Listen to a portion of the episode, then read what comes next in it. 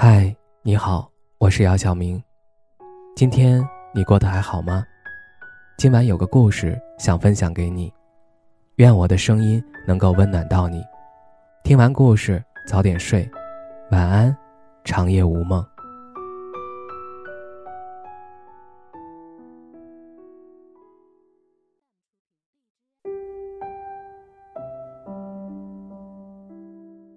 经常在朋友圈看到同龄的朋友发“今日好丧丧丧丧丧”，说真的，看到他们这么丧，我也就放心了。原来大家都这么丧，不想上班，不想洗碗，不想洗头，只想瘫在床上玩会儿手机，刷会儿抖音。明明知道日子不能这么混，却管不住自己的眼和手；明明知道不能一直玩手机，也不想再刷无聊的信息了。明明知道不能拖到这么晚睡觉，却还是在想等一等。至于在等什么，却不知道。小时候从来没有想到长大后会是这个样子的，如果知道了，绝对不会想长大。其实我们没有什么吃穿的压力，只是还没有实现财务自由，所以不敢轻易的拒绝说不。直到昨天和堂姐吃饭聊天，才发现什么都不缺的她也有很多压力。工作好像一眼望得到头，没什么意思，拖延症很厉害，不想做事情。她躺在沙发上，几个月不见，她的眼神失去了许多神采。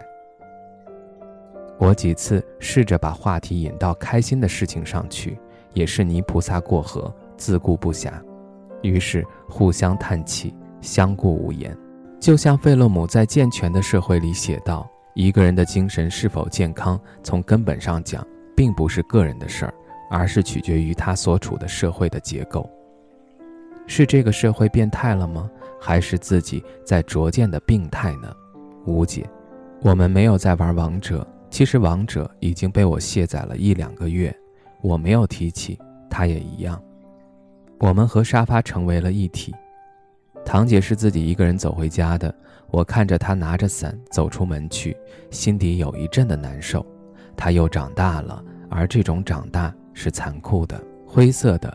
我不想她这样被逼着长大，我宁愿看到她娇蛮、无理取闹，这也不行，那也不行。但是她笑着说：“没关系的，一点点路我自己会走过去的。我又不小了。”在以前，他绝对不会这样说，至少不会说的这样理所当然。近乎一种落泪的难受。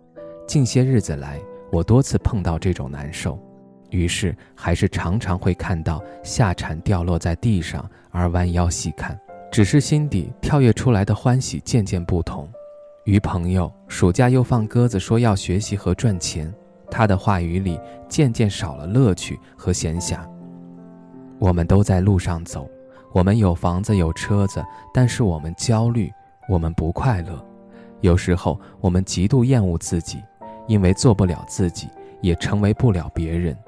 寻找了很多条路，却一直没有成功找到适合自己的那一条，很可能一辈子也就这样了。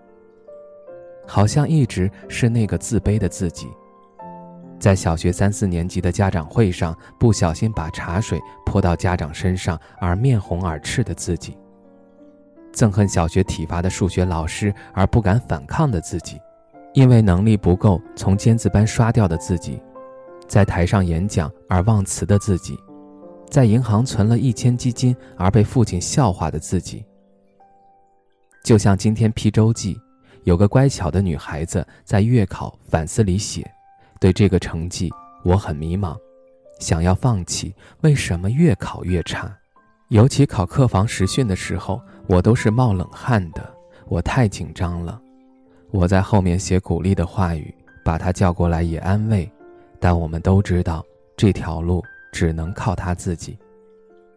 我们的一生是不断治愈自己的一生。希望有人对你说：“没关系，你已经做得很棒了。”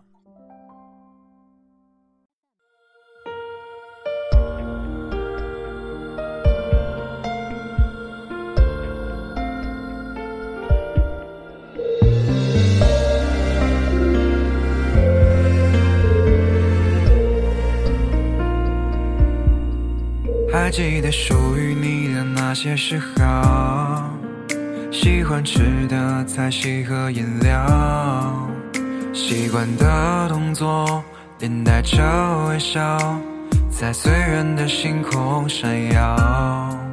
还记得爱你时的每个心跳，还保留着每一张合照，可能是侥幸。庸人被滋扰，这么多年哪舍得删掉？经历过天堂般的美好，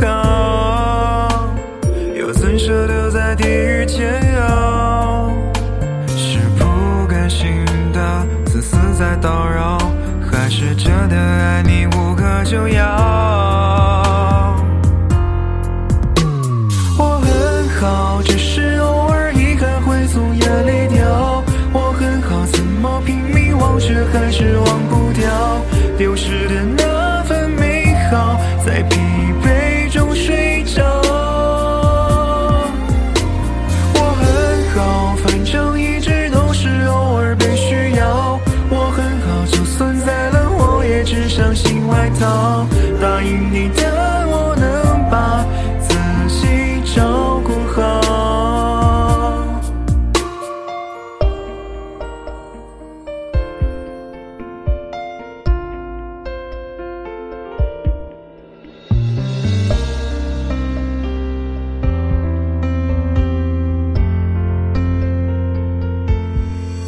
还记得爱你时的每个心跳，还保留着每一张合照。可能是侥幸，庸人被滋扰，这么多年哪舍得删掉？经历过天堂般的美好，又怎舍得在地狱煎熬？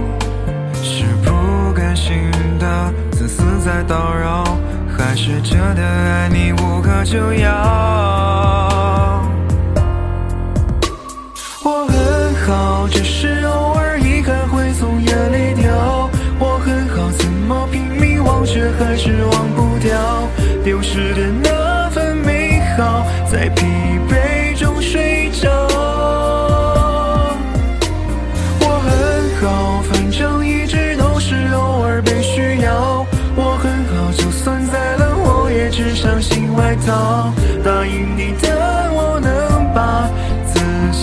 照顾好。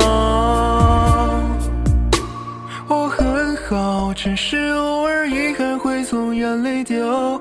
我很好怎么拼命忘却还是忘不掉。丢失的那份美好在疲惫中睡着。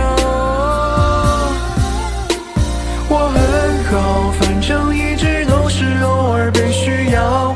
我很好就算再冷我也只相信外套。